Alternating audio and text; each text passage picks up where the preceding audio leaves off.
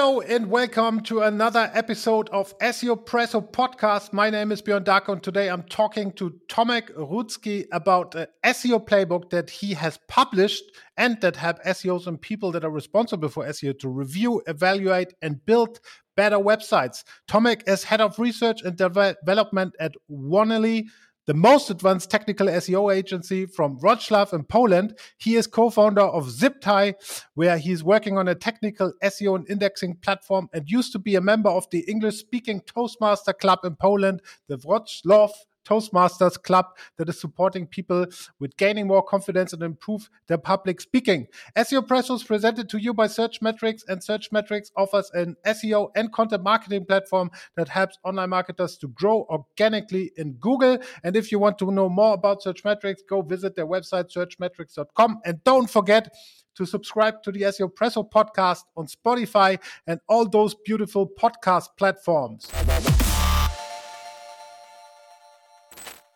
Hi, Tomek. It's really nice to have you on the show. Hello, Björn. Thanks for your invitation. It's a pleasure to be there. Thank you so much. The way how I approach you is that you have uh, been posting on LinkedIn that you are working on an ebook uh, as an SEO playbook that um, I found super, super interesting because I think it is a nice way, not only for um, SEOs, but also for people that are new in SEO, you know, to know from A to Z what to look at, uh, at the website. And um, you have been building this SEO playbook that is now available. Can we say is this kind of a blueprint for a proper website audit? Yeah, I think so. You can uh, use this way, but um, what I would be really cautious about is don't treat the playbook as a checklist because SEO is not a checklist. SEO SEO is a set of activities that you can perform, but for every website you decide which activities you have to perform to achieve the the best the best of SEO because you cannot just blindly go through checklist okay tick tick tick because it doesn't work for every website you have a have to have a tailored strategy. Yeah, and, and you also have to look at to your niche and also into the competitors what you are actually need to do, right? That's that's super important within SEO. One thing though that I found really really interesting that you also brought some personal opinions into the playbook where you said that you uh, live uh, behind uh, for some SEO principles uh, that, where you live by, and you have for yourself three SEO rules. Can you explain a bit the SEO rules that you live by as an SEO? So first of all, we have to understand that SEO is constantly changing. It's not something that you learn once and you practice for forever. So you have to be careful, you have to be watchful about what's happening in the industry. And also, it's a game when you don't improve yourself, then you are losing because other players in the market are investing in SEO, this kind of stuff. Second, you have to prepare mostly for for users. So it's it's all about not creating content just for crawlers to, to let them understand and see okay this is this is some valuable keyword so so Google appreciate but you rather try to understand what users would appreciate because even if uh, you rank top one for for important terms and users come to your website and they say okay but this website is, looks very scammy and spammy. It doesn't answer my my needs. Then why should I use that website? So they bounce, and what's the profit? And the the third rule you have to understand that um, I'm not sure if it's written in the book, but uh, this is the rule that I personally follow. So never trust uh, everything you you read because mostly there are clickbaits and every answer of John, Martin, Gary, whoever depends very tightly on the context. So people try to fit uh, Martin or John's answer to their website. Like sometimes it, it's very blindly. They don't follow context and they try to apply this this kind of recommendation to the website why while this doesn't work because the context is what matters the most. That is very true. And also i think their tips and their recommendation might be true on a general basis but that's what i said in the beginning. You always also have to look into your competition into your niche and in your maturity at the end of the day as a website right? So don't apply everything just blindly but you know uh, also looking um, at the things. And I think one of the thing is the basics, right? And that's also like how I want to start my questions to you, because also in your playbook, if I go through it, there's still lots of basics to consider, right? You have URL structure, there's target keywords and page titles, headings, and so on and so forth. And at the other side, Google gives us always the assumption that they have evolved so much with MUM, with BERT, and so on and so forth to actually get the essence of every page. And still, we need to consider uh, so much basics. Yeah, same with, same with the people. So we can focus on very important stuff. We try to discover things in SEO, but still, in overall, we, we are still human. So we sleep, we eat, those are basic things. And say with headings, titles. Yeah, that's true. And like based on the book, or you also gave a checklist out of this. Uh, again, disclaimer: don't just follow the checklist, but based on the book and based on your experience, what what is the most important topic to pay close attention to it if it comes to the book or the playbook? Okay, so here I would refer to the third rule: everything depends on the context. So you cannot just give general answer okay just follow these five most important things and you will be fine. One website needs very basic stuff like making google understand what's there. There is total mess in, with headings. Other website has a huge problem with indexing because let's say server is really slow. There are million of pages index bloat. Another website just needs JavaScript SEO. Another website has problem with uh, making it available in multiple countries. So you cannot just give general answer to to every SEO questions. And then uh, this is the first time when I say it. It depends. this is one of the most popular answer in the SEO industry. But uh, when you buy a car, uh, which one is is the best? BMW, Mercedes, Porsche. So it depends on the context, depends on your needs. So why people drink hundreds types of beer? Why people one why one person drink this kind of water, a second another? So everything depends on the context. But uh, I was sending the the book to to some some people in the SEO industry, and I got feedback that I could uh, try to prioritize, if it's possible, the, the items in the checklist.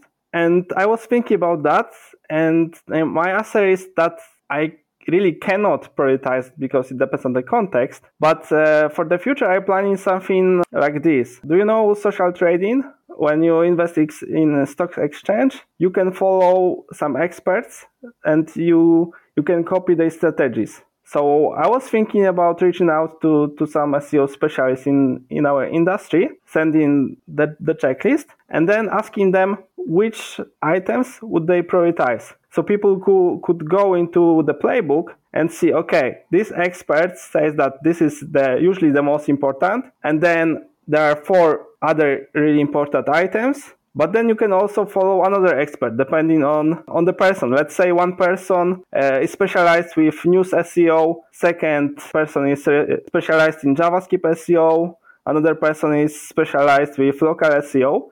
And I believe that that's far more important than just blindly deciding, okay, uh, because I, I, I to make it this way, this playbook for both beginners and then ad- advanced player in the industry. That would make no sense. But if I d- divide by specialists who specialize in a specific niche, news SEO, JavaScript SEO, indexing, uh, and local SEO, then people could follow them and uh, try to copy their activities. And I believe that's something far more valuable than blindly saying, okay, this is more important, but this is not. Context. You're kind of using swarm intelligence, SEO swarm intelligence to prioritize it. Yeah, yeah, but uh, th- there is disclaimer. Uh, this is this will take more time. I mean, uh, because now I think now we can uh, move to to my perceiving of the ebook because it, why it's ebook not printed version? Because i have a problem with printed ebook uh, printed books in the industry because when you ask any seo in the industry they say okay, this is what I hear. They're quite good books, but they're uh, they're inaccurate and they're outdated. There is a lot of stuff happening in our industry, so I don't want to follow the, this way. I want to update the book quite frequently, like three, four times in a year, and then make it it valuable for users, make it updated, uh, and then when uh, they have the fresh content, then I want to update and include the social Uh, social planning in the in the playbook. So this is this will be for the, for the second version of, of the playbook. Of course, users who paid for the first version will have access to to updates. I think that's a brilliant idea. It's really good. Let's jump straight into the book. And and I I tried for this um, podcast to take out um, from each and every aspect of SEO some some parts. Right. Let let's start with the light version. Uh, let's start with content and I think the uh, uh, researching the user intent behind everything that you put up on your website is getting more and more important, right? Um, what is on your playbook? Like, uh, how do you invest uh, investigate user intent? How do you do it? What, what kind of tools would you uh, recommend, and what kind of an approach would you recommend to the users? Okay, so of course there are some tools that you, you give us an input list of keywords and then they can classify that. But to better understand, especially for, for smaller websites, you can just type, type, type a keyword in, into Google and then you see, let's say if you type iPhone X. I didn't check it, but I assume that it's divided by intent. So mostly there at the top there are information about iPhone then there are some shops and comparisons. So this is uh, this is the intent that it's not clear. So Google is uh, people can people can try uh, on their own during the podcast. I guess uh, I guess I'm right. Um, so this is not clear intent, but when you type, let's say, buy iPhone X, iPhone X versus iPhone, I, I, I believe there is iPhone X, uh, 8, right? There was a 9, but there was 8. Okay. So when you compare iPhone X to iPhone 8, then, of course, Google is giving you information about what's the differences and things like that. When you type Apple, Google is not sure if you if you are asking about apples, I mean fruit, or a company. I still believe a scene from uh, Forrest Gump when he thought that he, he invested in a fruit company and then he, he invested in Apple Inc. So that was one of the best investment. Yeah, but I was also uh, playing with um, Google Natural Processing API, Natural Language Processing API, and then uh, in some context, Google couldn't distinguish between fruit and company in some context, especially when you make grammar mistakes. So that was very interesting uh, discovery for me. I think like the, the intent itself would also define the way how you create the content, right?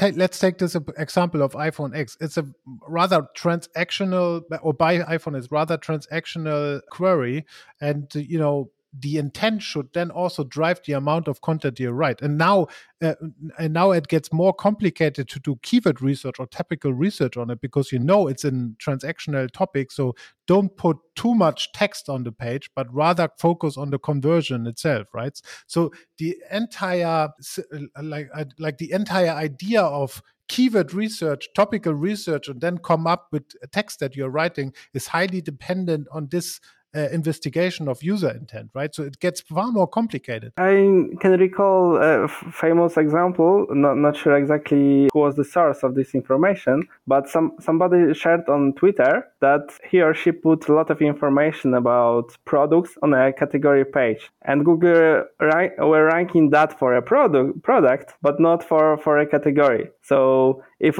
if it, the category was about phones, I'm not sure if it was phones or something else, eh, it couldn't rank for phones, but for just for iPhone X, even if the landing was about phones. So so so that was uh, kind of interesting uh, interesting story showing how Google can decide about the intent depending on the on the content itself.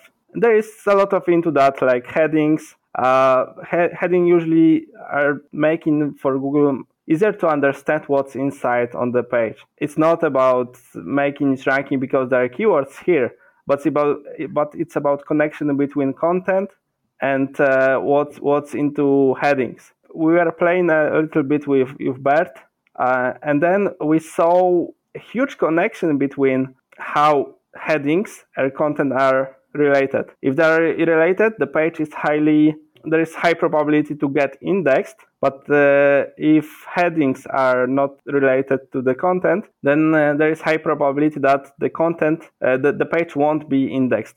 And if it's done on the okay, I, I still not have proof for that because we were looking at a small sample. But if that works on this fundamental level, on indexing, then it's highly probable that it works on ranking too. So yeah, SEO science is very interesting to discover, and this is this is what I love. Even though, even though I had a professor on the podcast, and I asked him about, um, you know, when it comes to the academical world, you know, researching ranking factors should actually be like a no-brainer. That you know, a lot of students like to do the research, right? And he answered me, yes, but it's impossible because there are so many factors that could uh, you know maybe there's your competitor he lost a, a, significant backlink that's why you ranked number one while you have you know changed uh, a heading for example and you assume it's your heading but at the end of the day it's the backlink of your competitor so it's it's highly it's highly complex and really almost almost impossible to do proper research on ranking factors for example yeah say the first rule context matters context matter. Let Let's jump over to to monitoring. You you also um, we're talking about monitoring in your playbook, and you know working as a consultant, you know, meeting so many SEOs in so many companies, monitoring was always kind of a pain in the ass for a lot of people.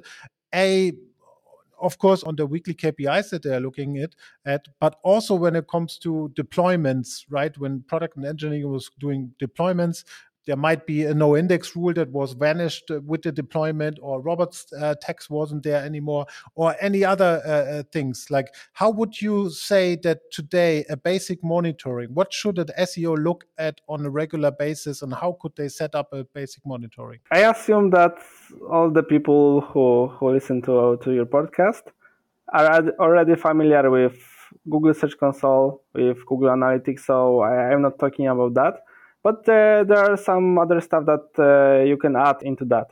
So first of all, of course, in, install okay it's not about installing it's about activating uptime monitor so if developers mess up with the code whatever and your server is down or or just hosting is uh, isn't responding then you get email, SMS, whatever. Hey, something is wrong. I, I still remember when we switched uh, PHP to, to version 8 and it was Friday. of course, it was Friday. Never deploy on a Friday. Yeah, exactly. And then I got, a, got an email, uh, but couldn't fix that at, the, at that moment because I, I didn't have password for the website. So but I got email. That website that wasn't that important to to bother developer to call him on on Friday evening. But if that was, I got email and I could call him uh, to, to to fix the problem. But if that was important, I decided that it's not that important to bother him on Friday evening. Um, and then, of course, uh, there was uptime monitor.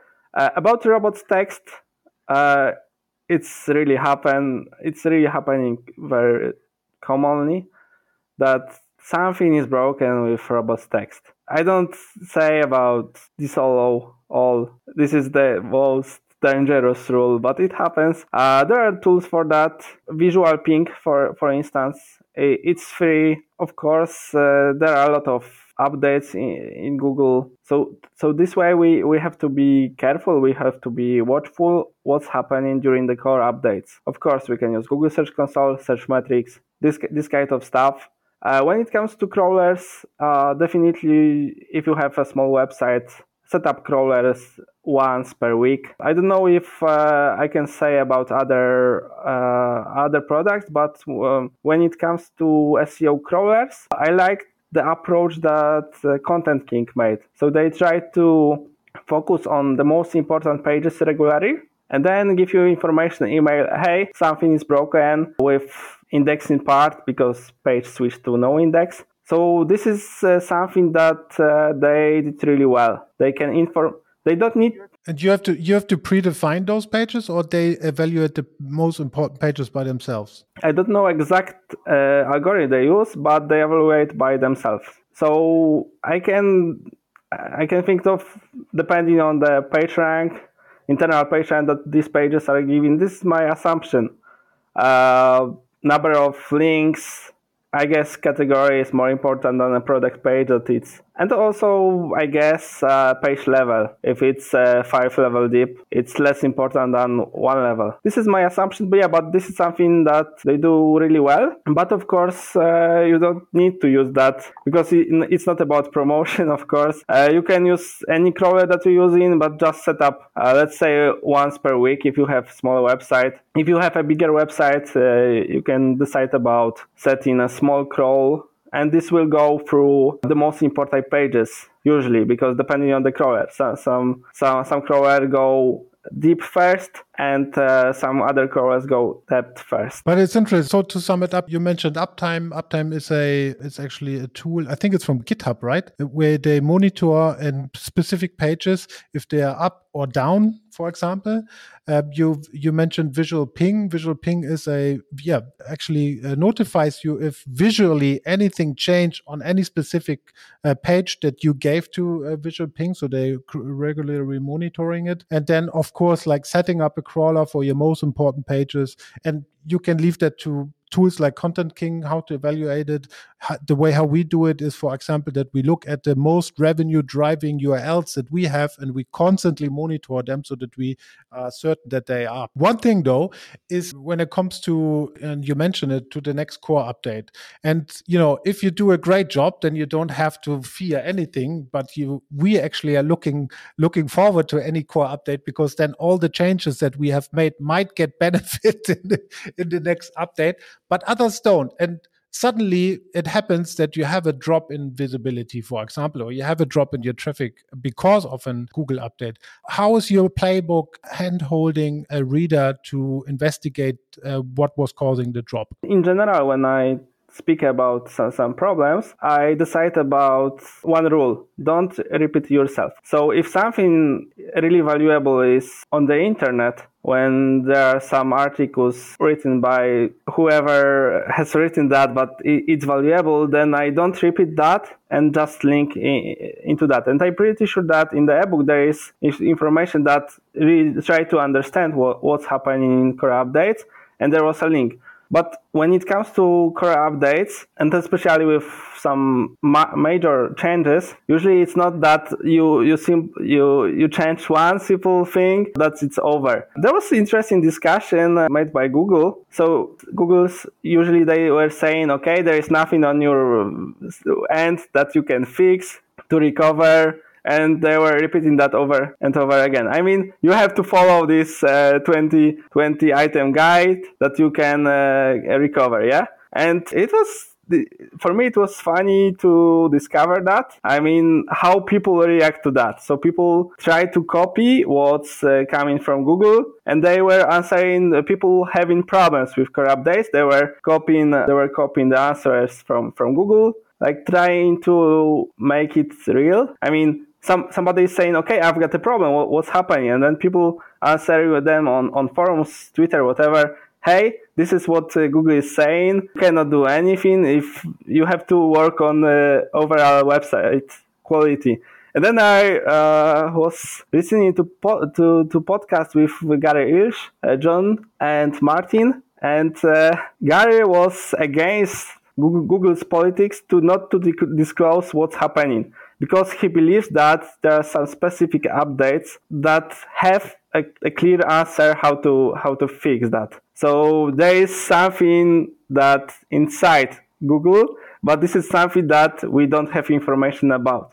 So we have to really follow and say, okay, there is no one simple thing that you can you work for you are cooper- cooperating with uh, searchmetrics and searchmetrics is known for analysis with uh, after core updates. So i believe uh, searchmetrics will be uh, will be the best fit. But uh, i still remember when people were saying okay it's a medic update. But not only medic websites were affected. In 2018 there was i still not remember what was the name of that was it fred or whatever? I'm not sure sure. And then people saying, okay, it's focus because I know uh, there are some valuable, uh, knowledgeable people in our industry who do uh, uh their own research, but it's not uh, it's not that that's the only reason. This is what they see, and this is valuable. But there are some other, I don't know, tens or other factors that are affecting that. So people were saying, okay, this uh, this is the exact reason why and what kind of websites were affected. Then I was checking on Giphy, Giphy.com, Pinterest.com, and I, I noticed something very different. Google just they indexed some of the catalogs that were previously they were uh, bringing traffic, and then Google decided that I don't know there was index bloat and these pages are not longer valuable for users. So when you look into that, you can find, okay, this website uh, had problems with, uh, with core update. Another had similar pattern, but this is like very small area that you are seeing. Other websites can be affected too. Uh, this is how it works when you when you go into losers of core updates you don't see a clear pattern.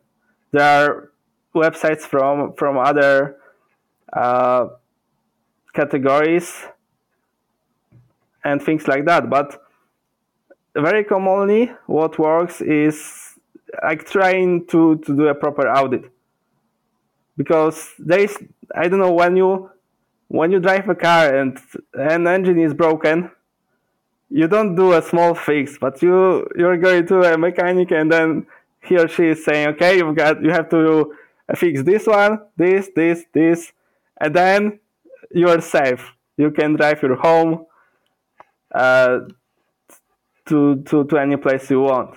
You but you need to f- fix the engine. I mean, nothing has changed on that piece, right? I mean, you can on your own website identify patterns. If, as you said, you look into the winner and loser keywords, especially in the loser keywords, and you see a lot of keywords, for example, that you can isolate on a specific category, for example. Then you draw, drill down into the category, and then you see, okay, there are two or just three categories that maybe make most of the loss. And then if you take the context of the of the core update, for example, if it's you know general core update where you have a lot of usability maybe uh, problems if it's kind of you know i mean panda is now integrated into it but you know taking the context of the of the update and then trying to identify but also looking at those domains that have won and taken your position, for example, and compare those single URLs with the competitor URLs, you will might, you might see that they have I don't know um, better usability, that they have more content on the page, that they have better structured content, that there is faster, that they have more backlinks, etc. pp. And that's how you can um, isolate some of the problems and make you know for yourself kind of a checklist what you need to improve in order to gain those uh, positions back right? This is uh, exactly what i mean. The, the, the context really matters and what i what i love about seo is is finding patterns. So once you set up monitoring and you have information okay i lost traffic on i lost 50% of my visibility traffic whatever metric you, you are looking at you can discover you don't panic you you try to find some patterns and you see okay one category lost so why? Maybe there are no in links no links. Maybe the content is is is terrible and as as you said compared to your competitors and try to understand why google is uh, why google is just promoting your competitors but not you. So this this is extremely important. Let's jump to crawling and indexing. And I know you're a big fan of that topic. That's why you also um, are working on ZipTie or ZipTie. How do you pronounce it? ZipTie. ZipTie that they're also uh, working on this indexing, plat- indexing platform. And um, one thing that is commonly you know a trend now or like a, a, must is mobile first indexing because google also tries to make all domains switch so that they are prepared for mobile indexing. And i give you one uh, real life example from the company i work for yeah? So we have um, we are operating in 13 countries uh, with the same platform. It looks in every country looks the same. We have the same structure of of the page. We have the same content on the page and so on and so forth. So, so it's all the same.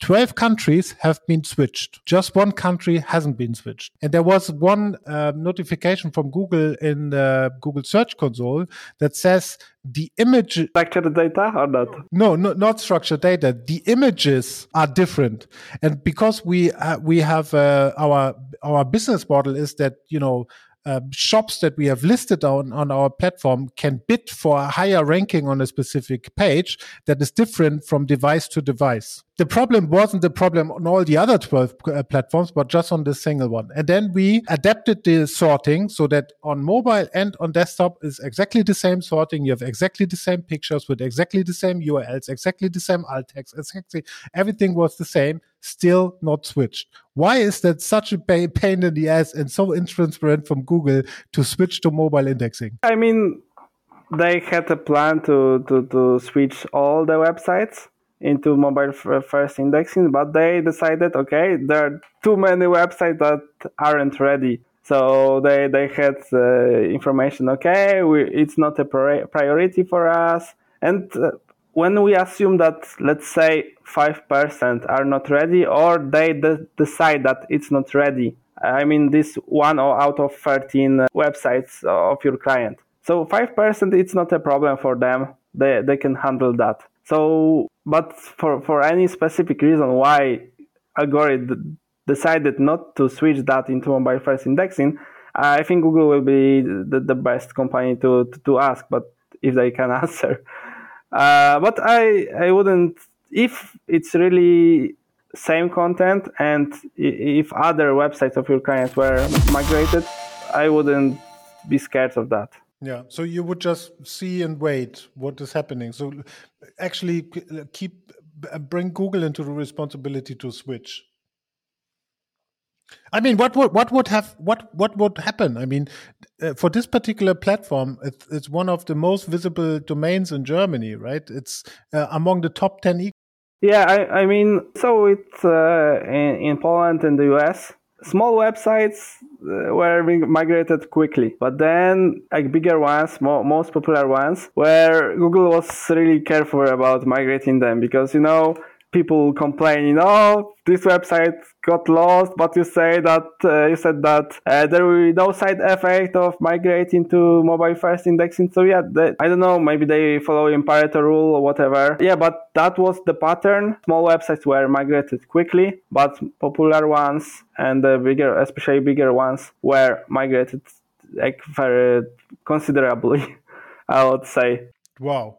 Okay, but the, the rule in general is, you know, to keep it as like be mobile ready to be indexed, um, um, and also to keep if you have two different sites, an M dot site, let's say, and then another domain which you shouldn't nowadays, but then keep the content as close as possible, and and that's a kind of the general rule, right? When when you have different content on mobile and different on on desktop, usually there is more content on desktop and then less on mobile so once Google will switch you to mobile first indexing and you have different content, then you can lose your uh, position, your rankings.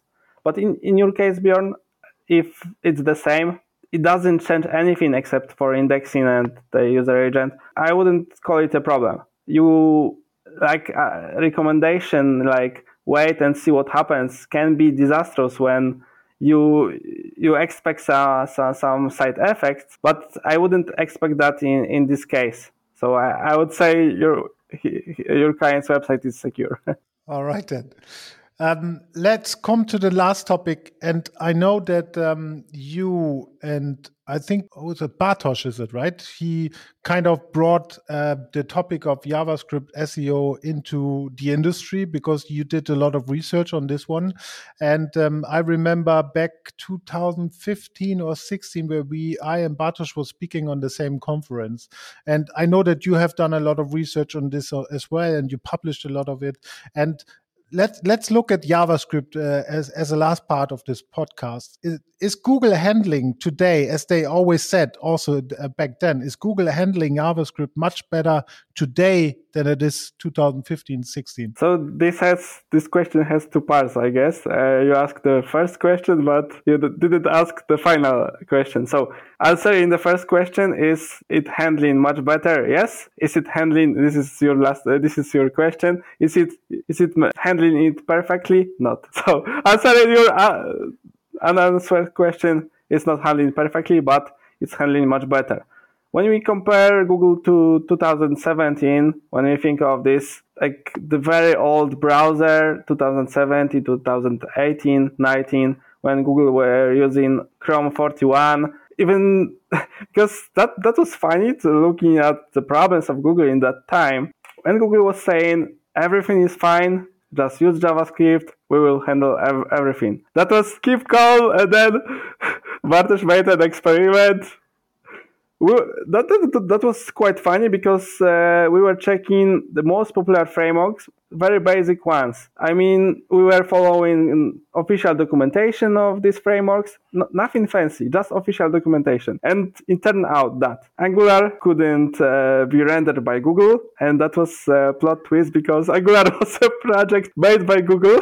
uh, same with Polymer.js. Uh, they were using uh, the code in official documentation uh, that wasn't comply with Chrome 41 because the, it was technical. I mean, it was ES6, and uh, that was very popular technology in that time.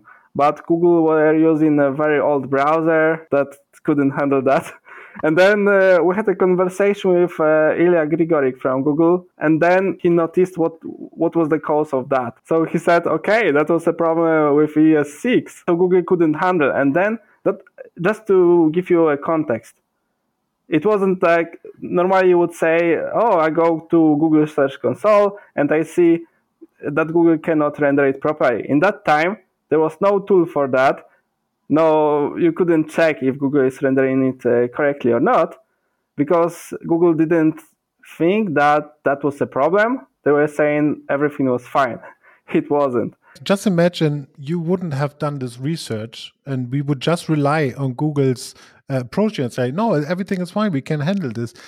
How many websites, with the rise of the popularity of or also Angular, how many websites would have lose a lot of business if they would just rely it on this? 80% of the most popular e-commerce stores in the US. Oh my God. Not sure about Germany because I was checking the, the US, but uh, 80% the most popular e-commerce stores in the US use JavaScript for, for, for important content, like at least related items. So it's all about links, right? If Google couldn't follow links, it couldn't index content and etc but there were a big number of sites that were trying to to have they make content generated by JavaScript. And they, they, this is the whole history of JavaScript SEO, whole funny and interesting story because then it was recommendation to use dynamic rendering, so serving Googlebot a version that that was static, but that wasn't perfect because it was really difficult to spot the problem. Let's say there was a, one of the most popular commenting pl- plugin for WordPress is called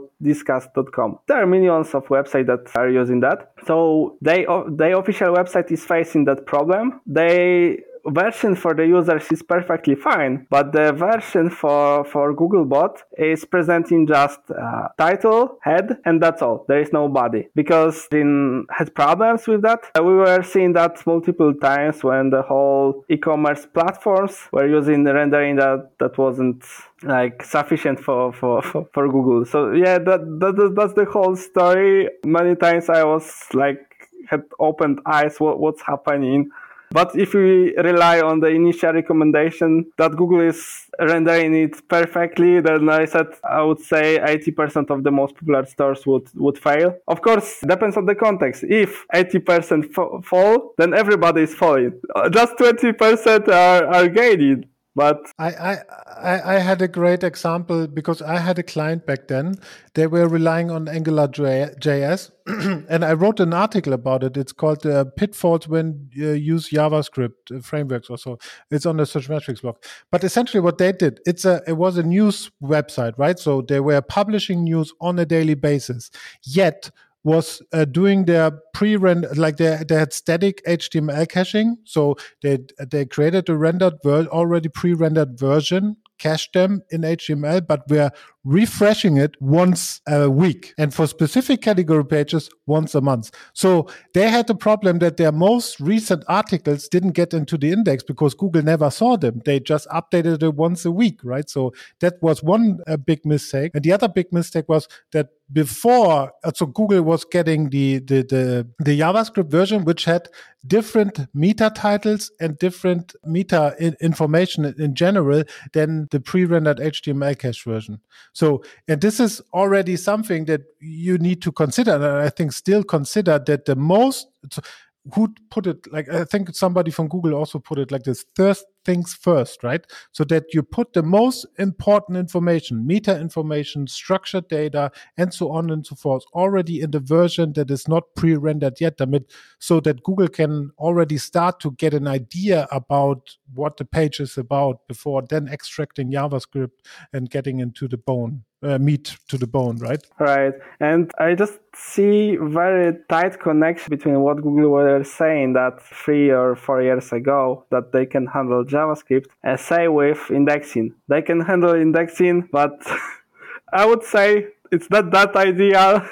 there are lots of apps are having huge problems with indexing and I see that there is a full full cycle that it's happening now, and we will see what the future brings. But when it comes to when it comes to JavaScript SEO, it's not about Google; it's about real problems by developers. Uh, I've seen some some interesting cases when when the script were was falling, the no index were placed into the code. It happened to the API call wasn't successful and as a result, uh, Google got information, okay, there is no index. So we need to delete that page from, from the index so it, it couldn't rank. And something similar is happening to official website of AngularJS, but I assume they developers are top notch. So they code still didn't broke, but I, I waited with the popcorn for that moment and then. Tomek, thank you so much for being on the show. It was really inspiring. It was a really nice talk. We have to make a cut. We are already longer than I actually wanted this podcast, but it was great talking to you. For all the uh, listeners, there's this SEO playbook by Tomek Rudzki. It's out now. Please get it. There's also a checklist um, that helps you to re- evaluate, review websites much, much better. It's, it's, it's, it's a nice blueprint for an audit, but consider you have to have the context. Don't just follow it stupidly. Thank you, Tomek. Um, was pleasure talking to you. And we see and hear next week again on the SEOPresso podcast. Ciao.